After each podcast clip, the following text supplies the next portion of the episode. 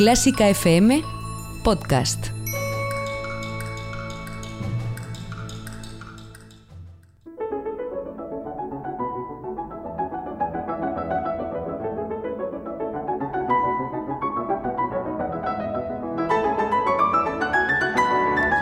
Bienvenidos de nuevo a Cuéntame una música, soy Mario Mora y hoy en vez de abrir el ático volvemos a abrir los oídos. Continuamos con ese 250 aniversario de Beethoven para un formato en el que descomponemos una música, vamos a cortarla a tu gusto, a filetearla, desmigajarla, explicártela para que puedas disfrutar aún más con esta música.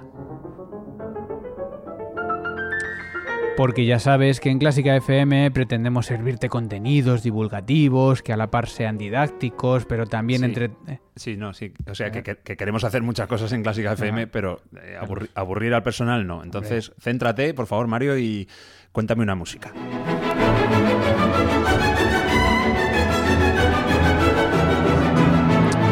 Pues ¿qué, qué prisas tienes siempre? No, O sea, hombre. no- no- siempre interrumpiendo, Carlos. es que es- Iribarren, tú, eres de los que, muy buenas. Eh, tú eres de los que arranca el coche, coges la- el paseo de la Castellana, por poner un ejemplo, la M30 y vas en segunda. ¿Y qué estás esperando? Venga, Mete quinta ya, venga. La gente viene a lo que viene, ¿no? Claro, vamos, venga. Y el que viene ya sabe a lo que viene. Por supuesto, Bueno, sí, vamos sí. a recordarlo por si acaso. Y vamos a recordar que Carlos viene aquí y cuando siempre llega aquí al estudio coge una hoja en blanco y un, y un boli porque le gusta apuntar para él. Pero vamos, Sí, viene sí. sin nada. Notas para ir yo aprendiendo, porque Para aquí yo vengo a aprender, ¿eh? No vengo a... Pero viene con las manos vacías. Y eh, recuerdo que mi deber hoy es contarte una música, por qué suena de una manera, cómo está hecha, por qué es o no es una obra maestra, y porque a veces podemos descubrir también que, vaya, pues no era tan buena. ¿no? Y bueno, también por qué suena allí o allá este instrumento o este otro. Y tú, Carlos, como Magel, ¿sabes, ¿sabes lo que es esto? Magel. Sí. ¿Un mago extraño o no? No, era en Harry Potter los Magels Ah. eran los que no eran magos. Harry Potter para mí es como el universo Conan. En No, los- no, es lo mismo, ¿no? Para los músicos, los Magels, sois los que no sois músicos. Vale. Vale, entonces Hola. tú eres Magel. Soy Carlos Magel. Entonces, como Magel que eres, eres representante de los oyentes y bueno, pues ya puedes plantearme también tus dudas, me dices eh, si me sigues lo que explico, si no me sigues, Vale. o eh, como siempre, si te da igual, que eso ya sé que no, vale. pero bueno. Eh, eh, ¿Beethoven era compositor? No, esa, esa duda. Es- eh, esa, Eso lo sé, eso lo sé. Esa, si, la- si me la dices, te echo Vale. directamente. ¿Hoy, hoy qué toca? Bueno, pues hoy va a tocar una de las... De las hoy toca es otro programa. Sí, sí, pero casualidad, casualidad. Hoy va a tocar una obra también, pues, eh, con forma sonata. ¿Te acuerdas de forma sonata? Sí, por supuesto. Bueno, pues ahora la vamos a, repes- a repasar. Recuerdo también que los oyentes también pueden preguntar en las redes sociales. Los que pagan el mecenazgo, pues pueden preguntar más fuerte, porque esos tienen Sí. más derecho. O hacer dos preguntas. Pero bueno, todos tenéis derecho a todo. Y eh, es, es tu tercera visita, Carlos. Correcto. Eh, vamos haciendo una al mes aproximadamente. Y así nos vamos a colocar en este espacio del ático. Echamos a Ana Laura y te vienes tú. Pobre Ana Laura. Bueno, pues eh, vamos a ir recordando la forma sonata porque hoy en Cuéntame una música, la primera sinfonía de Beethoven.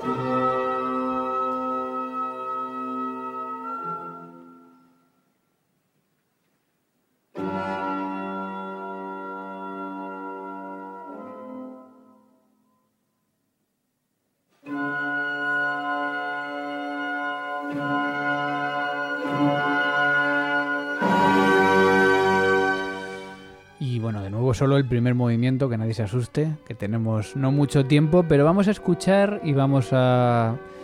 No quiero llamarlo analizar, pero sí, bueno, pues descomponer, ¿no? Un movimiento que abre el catálogo quizá más importante de Beethoven y que ya nos muestra sus atrevimientos para romper lo que Haydn y Mozart vinieron haciendo con las sinfonías. Yo te pregunto así a bote pronto, Carlos, ¿qué sabes de la primera sinfonía de Beethoven? Aparte de lo obvio, Sí. y es que va antes de la segunda, Sí. Eh, conozco más uno de los movimientos que el resto, porque ha sonado en Hoy Toca, ese programa extenso del que hablabas antes, Efectivamente. y no sé nada. No sabes nada. No. Bueno, yo te voy a ir poniendo un poco en contexto, ¿vale? Para Ujú. poner los, los ingredientes listos. Y lo primero hay que situarla en el tiempo. Empezó a pensarla en 1799. Empezó a pensarla, a plantear, voy, voy a escribir una sinfonía. Se acerca el cambio de siglo, voy, Sí. a, voy a crear algo nuevo. Es cierto que ya en el, en el 96, tres años antes, había planteado también escribir una sinfonía en Do menor, la quinta está en Do menor, pero esta primera está en Do mayor. ¿vale? Así que lo que pensó en el 96 no era lo que hizo, pero sí en el 99 ya empezó a través de sus cartas a expresar su idea de, es- de escribir una sinfonía en Do mayor. En, en el 99 compo- comenzó a componerla y la finalizó en un año muy fácil de recordar, en 1800. Es verdad, esto lo comentamos en el programa, esto lo sabía. Entonces es siempre fácil situar el catálogo de Beethoven porque empezó en 1800 y finalizó con la novena alrededor de 1825, ¿vale? Que Ujú. creo que fue en el 26 el estreno, pero bueno. Eh, esa primera parte... Ludwig van Beethoven, ese- 25 años componiendo sinfonías Pues, para usted. Tal cual, tal cual fue. Y eso sí es muy fácil también situarlas en el tiempo. Ahora la conocemos como Sinfonía número 1, opus 21 en Do mayor, el nombre este raro que le ponemos los músicos, pero atento Carlos al nombre que le puso en, en su, bueno, en su estreno, en su primera publicación. Atento, gran sinfonía para dos violines, viola, dos flautas, dos oboes, dos trompas, dos fagotes, dos clarinetes, dos trompetas y timbales compuesta y dedicada a su excelencia el barón Van Swieten, consejero íntimo y bibliotecario de su Majestad Imperial Real. Bueno, esto, Este fue el título que puso en su primera publicación de sinfonías. esto es, es un error por parte de Ludwig, déjame que me atreva a decir esto. Esto es como si alguien que vende jamón, en lugar de llamarlo jamón, dice, es un fiambre de secado de porcino. No, no me cuentes, ¿sabes? Jamón. Y, y lo curioso, Sinfonía número uno. Claro, lo curioso es que la llamó Gran Sinfonía, no la puso Sinfonía número uno, ¿no? Gran Sinfonía. Bueno, la Primera Guerra Mundial... antes- Fue la Gran Guerra. Fue la Gran Guerra, por lo mismo, claro, es que era la primera, no se Pues- sabía que iba a haber más. Será un poco, se va un poco, un poco por lo mismo. Por cierto, fue un título en francés, a pesar Ulala. de que Beethoven era alemán, pero es verdad que el francés en el siglo XIX Mm, tomó todo el protagonismo. Bueno, 19, 1800 es el siglo... Sí. Sí, empieza el 19. No, no, no, en 1801. Es cierto, todavía Sí, estamos en el todavía 18. estamos en el bueno, hay 18. debate con eso todavía. no, no hay ¿eh? debate, no hay debate. Año 1 es el primero del siglo. Vale, te lo compro. Bueno, tú imagínate ahora que eres compositor, Carlos, y vas a, vas a poner a la venta tus partituras a la vez de una sonata, un septimino, un concierto para piano y una sinfonía. El septimino es la de... Eh, Eso es. Una el vez septimino un opus planeta 20. Eso es. Son las cuatro obras que fue a, pu- a publicar Beethoven al mismo tiempo. qué nivel. ¿vale? Entonces, tú como compositor, las, si las pusieses a la venta, ¿a qué le pondrías más precio? Es decir, son- ¿qué, qué, ese- qué partitura la venderías más cara? ¿Una sonata, un septimino, un concierto para piano y una sinfonía? A priori, el concierto para piano y la sinfonía. Porque tienen más instrumentos. Para ¿no? En- empezar, sí, claro, es, parece algo como más elaborado también, ¿no? En teoría debería ser así, pero sin embargo Beethoven las puso todas al mismo precio Ah, una y, oferta. y se lo justificó a Hofmeister, que era su editor, y le dijo, ¿os asombra que no haga ninguna diferencia entre sonata, septimino y una sinfonía? Dice, pienso que un septimino o una sinfonía encuentran menos compradores que una sonata, por eso lo hago.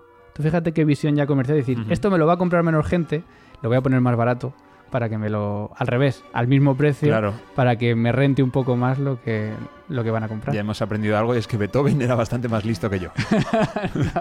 No, pero ya tenía esa visión comercial también, ¿no? Y entonces, bueno, pues puso, puso todo al, al mismo precio. Una pequeña anécdota que no tiene importancia para la obra, pero bueno. Mola. Lo compuso con 30 años. Es Mm. decir, su primera sinfonía, pero no es el jovencito Beethoven de No. 18 años, ¿no? Ya tenía 30, que es muy tarde para, para un compositor. Y los críticos además ya le esperaban con, con cierto ansia y en las críticas ya decían, por fin Beethoven se ha dignado tío que a- ya se había independizado, que ya tenía carne de conducir y todavía no había sacado la primera sinfonía. Eso es. En general tuvo muy buena acogida, pero también hubo críticas, como siempre. ¿no? Y bueno, pues algunas decían, por ejemplo, que los instrumentos de viento estaban demasiado utilizados. Vamos a ver Mm, si es así. bueno. Puede ser. Hubo también un vituperio que se publicó en Le Tablet de Poligny, supongo que en Francia, Le Tablet de Poligny. Que fue un poco más directo. Dice, no hace más que desgarrar brutalmente el oído, sin llegar jamás al corazón. Así que fíjate que, qué directo fue esta persona, Sí. que ya no le gustaba el camino que estaba tomando Que Beethoven. un francés criticando puede ser letal. Y es cierto que esta sinfonía, a oídos del siglo XXI, que estamos escuchándola ahora, ¿no? De fondo, pues no, no, no tiene por qué ser rompedora, ¿no? Suena pues a más bien clásica, beethoveniana, sin ser muy arriesgada, pero sí que hay cierto atrevimiento. Ya, por ejemplo, en el comienzo, vamos a volver a escuchar el comienzo, eh, y te vuelvo a pedir que te pongas en la piel del compositor. ¿vale? Y dices, yo voy a empezar mi catálogo sinfónico. ¿Qué escribo para empezar? ¿No? Esto creo que lo comenté también un poco en Hoy Toca. Sí, Es decir, lo normal es escribir algo que, que se asiente así desde el principio y que convenza en los primeros segundos para... No, pues fíjate Beethoven cómo empieza. Con un acorde disonante.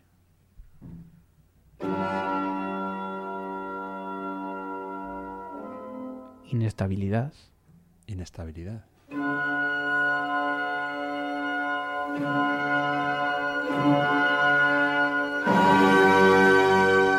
¿Vale? Ahí, ahí Podría empezar un ballet, fíjate. podría empezar un ballet. Hay como una suspensión en el tiempo. No está claro por dónde va la cosa, por cómo va haciendo los acordes unos con otras. Este acorde que estamos escuchando ahora es lo que llamamos nosotros los músicos la tónica. La tónica es como el, el estar en el hogar, es el acorde más importante. Vale. Es el acorde que suele comenzar las obras, porque es, como el, es como el nombre principal, ¿no? Pero, sin embargo, Beethoven espera casi 20 segundos para utilizar este acorde. Es decir, está ya eh, jugando un poco con el oído a no dar lo que la gente espera, sino a retrasar un poco todo y a jugar un poco con las expectativas, ¿no?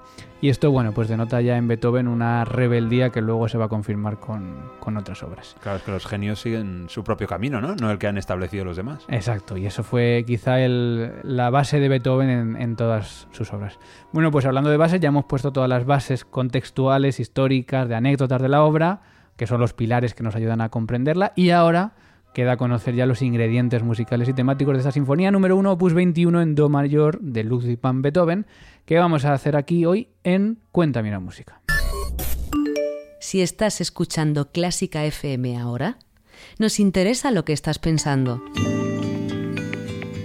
Cuéntanoslo con una nota de voz en el 722-254-197.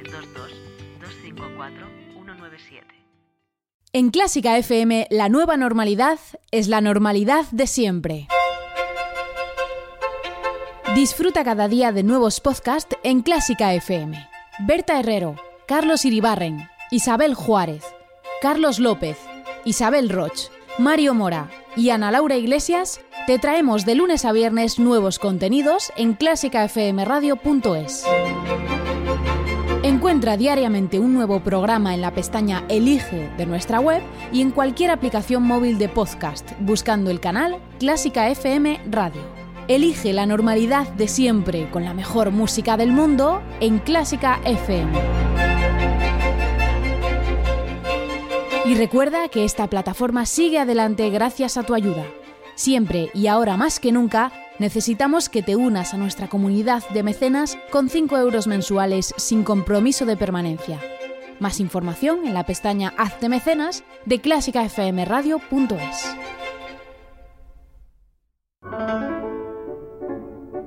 Mario, cuéntame una música.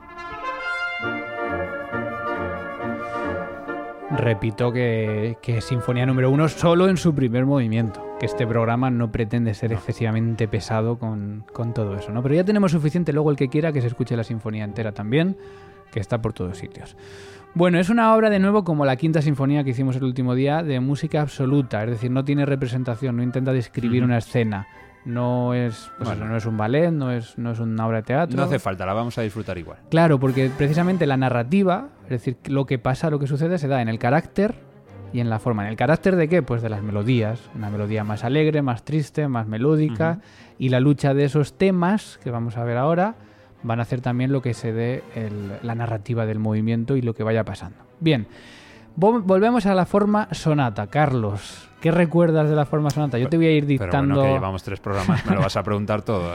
te voy a pre- Estoy siendo muy, muy preguntón, ¿no? Sí, sí, bueno, la forma sonata, bueno, que yo pensaba que se refería a una sonata como tal, pero no, no, era... Es, eh, Englobaba mucho más, pero es- claro. explícalo tú. Vamos mejor. desde fuera, ¿no? Tiene la forma tripartita, que es exposición, Exposición, desarrollo y reexposición. reexposición. Muy bien. Vale. Se exponen los temas, se desarrollan los temas y se reexponen. Hay gente que le llama recapitulación, pero bueno, reexponen los temas. Más allá de eso, puede tener una introducción y una coda.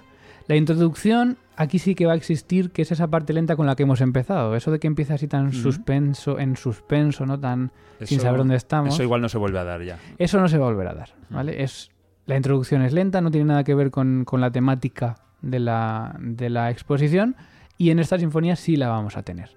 Luego vendrían estos tres, estas tres partes, exposición, desarrollo, reexposición y al final vendrá una coda final, es decir, una última parte añadida que sí tiene que ver con la sinfonía, es como una conclusión grande de todo lo que, todo lo que ha pasado.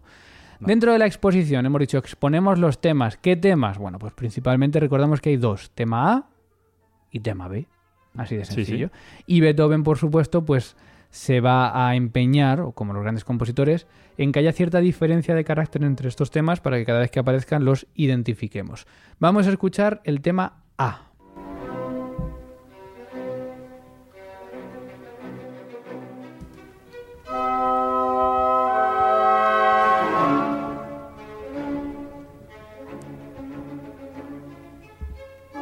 Bien, escuchamos, está en la cuerda. Tiene un ritmo pam, pa, pam. ¿Vale? ¿Eso que escuchamos? Pam, pam, Pam, pa, pam. Ese ritmo va a ser muy importante porque Beethoven siempre tiene que poner como una característica que puede ser rítmica, puede ser melódica, en este caso rítmica, pam, pa, pam, pam, pa, pam. A punto, ¿vale? pam, pa, pam. Entonces como un ritmo de marcha, pam, pa, pam. Pam, pa, Y pam. siempre que aparezca ese ritmo se está recordando este, este Pam, pam. carácter del tema A. Que podríamos decir que es, mm, es, es activo, pero, pero en cierta manera también dulce, es decir, no es agresivo. No, no, no es, es no es positivo, la caña. tiene un- algo de ritmo de carácter, pam, pam, pam, pero lo, lo hace de una manera discreta, no, lo hace, no lo hace a gritos. ¿no? Estoy de acuerdo. En la reexposición, es decir, cuando va a van a volver los temas, pues suena muy parecido. Con algo más de carácter, suenan más instrumentos.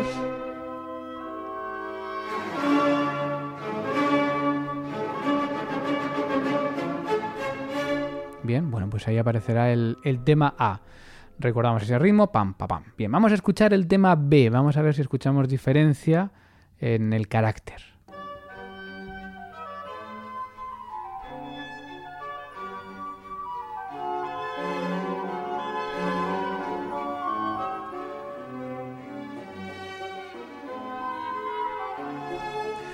Podríamos decir que es un poco como más operístico, ¿no? Sí, Como más, me lleva más a lo clásico, a Haydn, ¿no? A es. Mozart, bueno, Más, 50 años atrás por lo menos. más amable, Sí. menos carácter. más- de tiene- corte, de... Tiene esa caída pa, ta, ta, ta, ta, que también va a ser identificativa. Es decir, una nota larga, pa, pa, pa, pa, pa, No, pa, no, pa, me pa, quedo pa. con el primero que has dicho, pa, pa, pa, pa, patá. Ta, ta, ta, Pa, ta, ta. ta, ta, pa, ta, ta. Me, me gusta más. Pa, pa, Bueno, pa, pa, pa, pam y pa, ta, ta, ta. Llevamos. En la reexposición va a ser muy parecido. Parece lo mismo como siempre, Mm. pero es otra zona de la sinfonía. Y hay ese diálogo entre dos instrumentos, flauta, oboe. Oboe, ¿no? Estaba yo entre el clarinete y el oboe, pero... Es posible que en la exposición fuesen otros, ¿vale? Ya lo escucharemos. Hay ese diálogo que parece un dueto de ópera, pero muy Mm, amable, a, sí, la- sí. a lo, casi a lo Mozart. Pues sí, total. Bueno, eh, y simplemente ya recordar que antes de todo esto va a haber una introducción, va a haber un desarrollo donde principalmente se desarrolla el tema A, ¿vale? Como siempre, se empiezan en lucha, va a estar un poco el, momento más, más álgido, de más tensión, porque para que estos dos temas suenen pues positivos, de carácter amable, con carácter así positivo, necesitamos también algo de tensión en medio para que luego tenga sentido. Si fuesen nueve minutos de amabilidad, pues nos pasa como cuando, cuando estamos contigo, Carlos, que eres toda amabilidad Sí. y nos lo pasamos muy bien, pero no sufrimos. Vale, ¿no? ¿quieres darle ya al botón de una vez? Me estaba mirando ya con cara de... que no, venga. A ver, a ver. Bueno, y recordamos también que va a haber una gran coda final con ese ritmo, pam, pam, pam, muy, Mm, muy Me he quedado pesado. con él. ¿Estamos listos? Me he quedado más con pam pam pam que con el patatatatán. Ta, No ta, descarto, ta, aviso, eh, aviso a los puristas. No, descarto que cuando vuelva a sonar el patatatata, este operístico que has dicho tú, yo me marque aquí un- una ópera inventada. Bien. O algún Pues extracto, puedes, claro. Puedes ir pensando la letra. No, Quedan voy tres a- minutos Voy a improvisar en italiano, además. Bueno, pues vamos a escuchar ya este primer movimiento de la primera sinfonía de Beethoven. Está todo dicho. Eh, compuesta en 1830 y como siempre en esta primera escucha 1800. 1800 sí porque he dicho 30 Por algo. Estás pensando en 30 euros que, que no encuentras y los tienes en, en un pantalón o en un abrigo. no lo sé 1800 efectivamente 1800 y eh, recuerdo que esta primera escucha la hacemos comentada vamos a ir guiando la escucha y luego ya os vamos a dejar que la escuchéis de nuevo ya vosotros y la disfrutéis por vuestra cuenta sin los pesados de Carlos Iribarren y sobre todo Sobre todo. de Mario Mora. Vamos con ello, primera sinfonía de Beethoven, primer movimiento. Esta es la introducción, Anda que has tardado en entrar, ¿eh?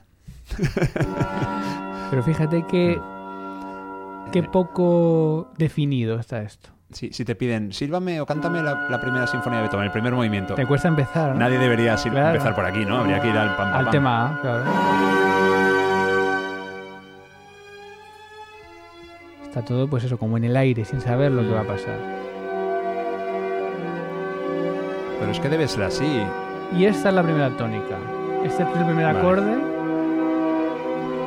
Esto es muy beethoveniano y muy bonito. Es una introducción muy breve, pero los temas no tienen nada que ver con lo que viene ahora.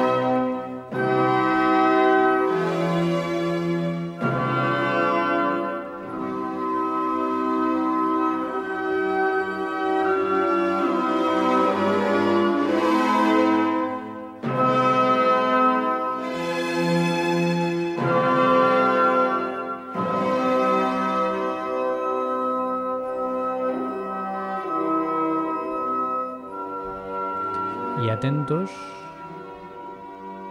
porque llega la exposición. Y con la exposición el tema A. Con ese ritmo, pam, pam, pam. Es un tema algo más nervioso que el tema B. Sí, hombre. Más nervioso. Sí, por esa nota. pa, para,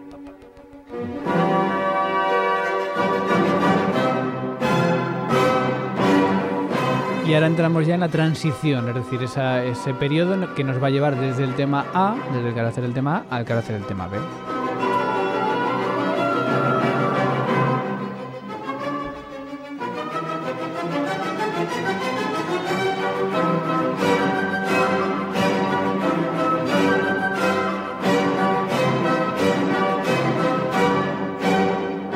Tema B. Mm. amable, ta ta ta pan. Sí, belleza. Con menos, con menos profundidad. Es más la conversación de Sí, las bodas de vale, Fígaro del sí. comienzo, así de este, un poco así. Correcto.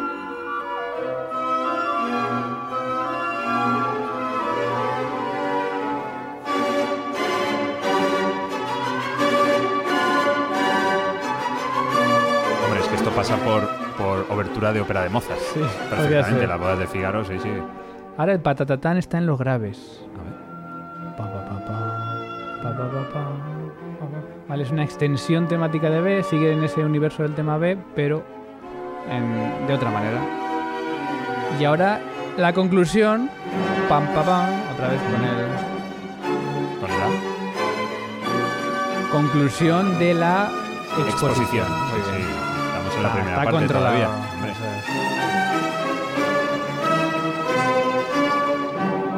Pequeña coda, codeta de la exposición. Codetta. Es posible que ahora nos repitan esta exposición.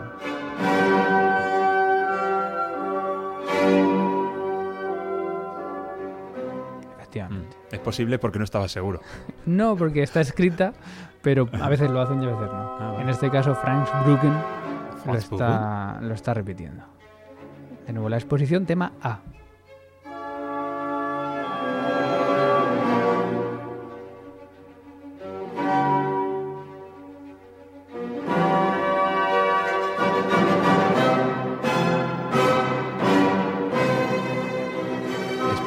veces lo repitan, a veces no. Quiere decir que el director tiene la potestad de acortar la- el Sí, movimiento. En general, los intérpretes y directores tenemos la potestad de hacer caso a las repeticiones o no.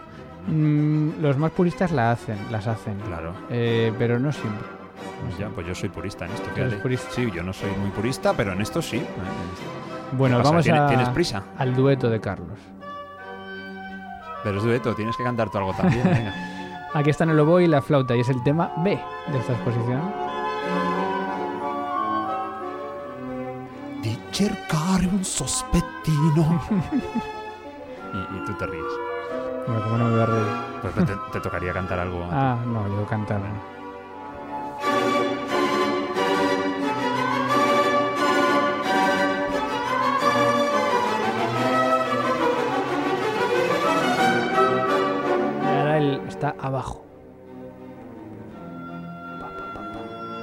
Ese- esa semilla del tema B sigue presente en- de otra manera.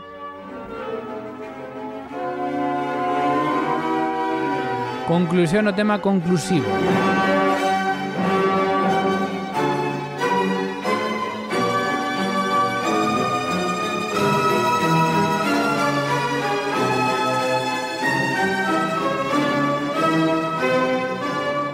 codeta.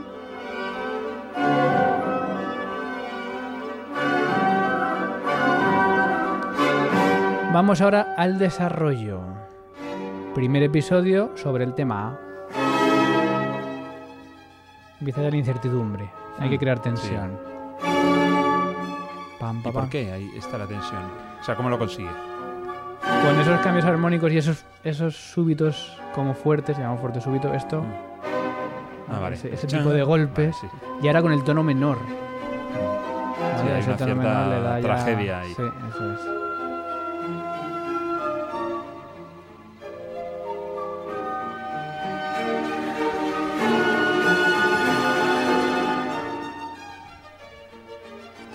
Desarrollo, va a llegar ahora un nuevo episodio sobre el tema A.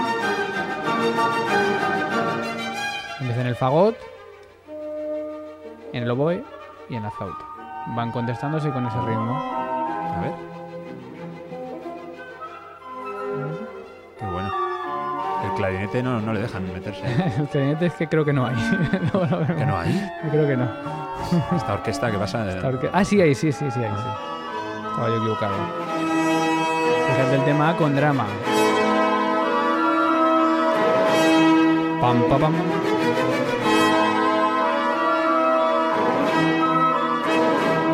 Esto podría ser em, Tantas cosas. Don Giovanni. Don Giovanni, es que Sí. sí. llevo un rato pensándolo, pero como ya he dicho antes, lo de, hemos dicho las bodas de Figaro, digo, no. Bueno, y atentos.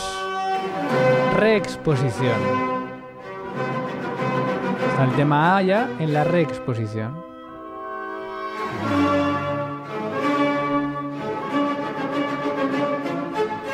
La diferencia es que antes en la exposición solo eran los violines y ahora es toda la orquesta haciendo la misma melodía. Eso es muy típico de Beethoven, que en la reexposición siempre Eh, es Hombre. más, más fuerte. buscando el subidón. Eso es, como la llegada. Estamos en la transición y vamos a este famoso dueto del tema B. Que está aquí. Flauta, oboe, flauta, oboe.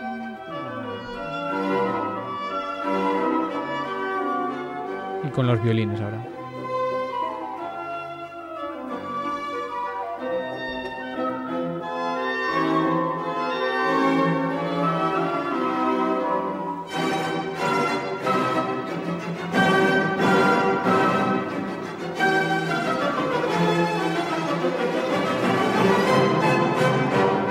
Seguimos en el terreno del tema B, ahora en esos graves.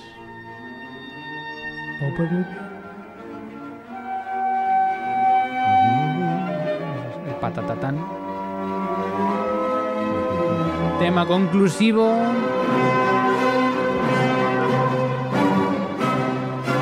Que está basado en el tema A, es el mismo ritmo.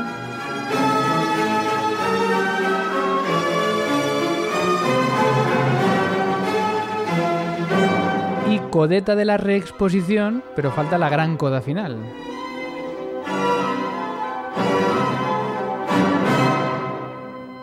Que empieza aquí.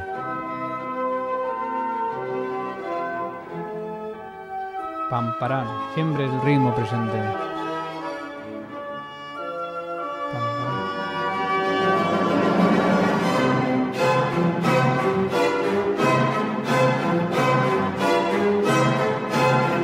Y episodio conclusivo sobre este tema A.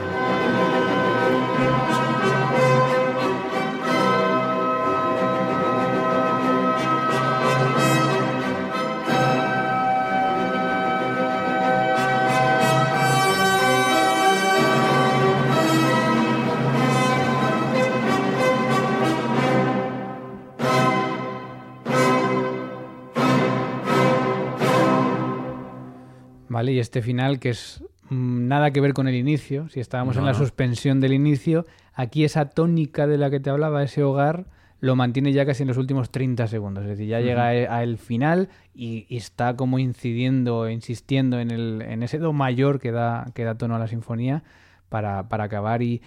Iba a decir provocar los aplausos. Claro, es el primer movimiento todavía. Ahí no se puede aplaudir.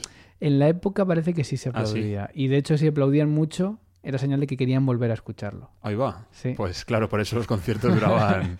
Por eso también a veces, muchas veces, sobre todo los movimientos lentos, los, los que eran especialmente bonitos, muchas veces el público pedía que se volviese a hacer, porque Mm. claro, hoy en día acabas el concierto y dices, joder, voy a escuchármelo en casa que me ha encantado. Pero entonces, ¿qué? Igual ya no volvía esa gente a, a escucharlo en su Está vida. claro. O sea, necesitaban volver a escucharlo. También esa gente acababa el concierto y, bueno, pues no tenían. No, no jugaba el- su, equipo de fútbol. Sí, no tenían los compromisos, las prisas que Sí. tenemos ahora, ¿no? Entonces, Bueno, era, hacían bien en aplaudir mucho para volver a escuchar, claro. era otra época y estamos escuchando la primera de las nueve que sin duda cambiaron la visión incluso de, de la cultura y de la humanidad, porque ya sabemos que con la novena pues fue, fue toda una revolución, ¿no? Llegaremos a la novena quizá en este cuenta de una música, pero de momento nos hemos quedado con esta primera. Carlos, espero que te haya gustado. Sí, bueno, es un genio, es un genio, está Es un claro. genio. Y es Hasta un con lo más sencillo como Sí, esto, es un genio. el primer movimiento de su sinfonía, que no es de lo más conocido, pero mm, Ya es interesante. muy bueno, claro. Bueno, pues eh, vamos a ver si en los próximos capítulos nos vamos de sus sinfonías y vamos con su música de cámara, con sus sonatas para piano también. Con lo que tú quieras. Y vamos, vamos descubriendo esta, esta música de Beethoven en este Cuéntame una música. Carlos Iribarren, muchas gracias. Gracias a ti, Mario Mora. Y vamos a escucharlo ahora ya calladitos, Sí, sí. con movimiento completo, en esta versión de Franz Bruggen. Prometo no cantar durante eh, el tema B. Si canta, prometo echarle. Bueno. Que lo disfrutéis. Gracias a todos.